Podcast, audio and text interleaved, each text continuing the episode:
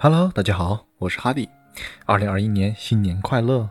最近在跟朋友们沟通和反观自身交易的过程中，有一个共同的特性，就是我们大多数交易者都会出现一种情况：原本做好了交易计划或交易目标，却随着时间走势的不断进行和延展，会让我们对于最初的计划和目标越来越难以执行。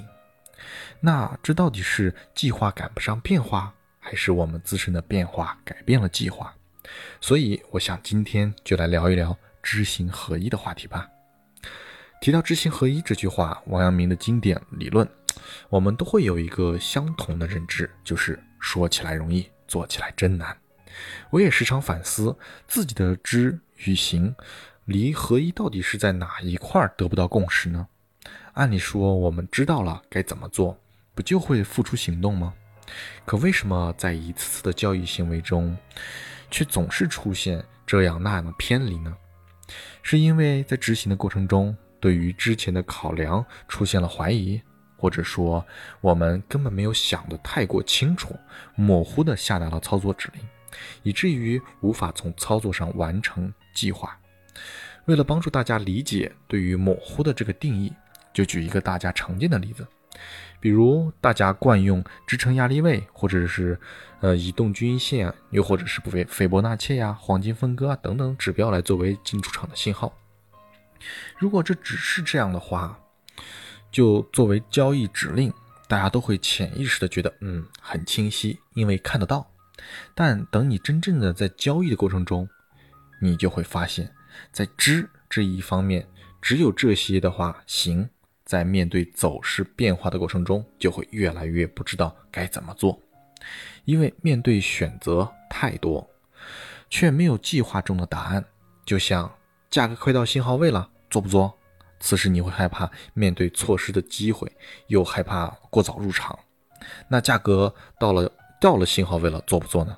这时候你同样害怕错失的同时，还会害怕信号的失准。那当价格打破信号位了，做不做？你还害怕，呃，假突破，又害怕这是真突破。进场都已经这么难办了，那出场选择会比进场更复杂的多。因为持仓的越久，变数就会越大，越容易勾起患得患失的那颗得失心。不是过早放弃，就是永不满足。所以，这就是知的模糊，行的纠结，计划赶不上变化吧？那该如何解决呢？从图表技术的角度来说呢，我认为可以用数学计算的方法来让我们对可能出现的这些变量所导致的盈利和亏损的结果，通过以往的经验对风险和回报进行评估，筛选出值得交易的信号，来扩大整体的赢面，也就是增加确定性。就好比我们都知道，价格测试的位置次数越多，支撑或压力位就会越清晰。所以，在这个位置做交易所设置的止损就会越有意义。还有，周期越大，高周期越大的高低点，关注度越高，在这里出现的反转信号回调的概率就会越大。所以，在这里回调单交易就越容易成功。还有，测试的次数越多，突破的概率越大，突破的动力越强，回调的幅度。越大等等这一系列的话术，不都是通过经验总结出来的交易认知吗？有了这些值得交易的信号，不就明显了吗？但你也要清楚的知道自己的交易决策的两面性或是多面性的变量结果，并进行划分，确定执行的标准。因为不可能有百分百确定的走势，所以任何交易决策面对结果都不可能只有一个。所以，我们能做的只有尽可能的站在可能性，注意啊，是可能性更大的一方，盈亏比更有优势的一方，这样我们才能扩大整体的赢面。所以，知的上面越是详尽，行的过程中才会越是坚定，合一才有的谈。总而言之，知易行难，想清楚并坚守住才是关键。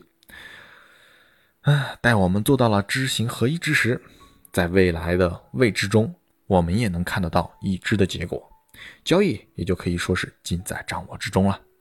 好，那以上就是今天的所有内容了，希望对独立交易者们能有所帮助。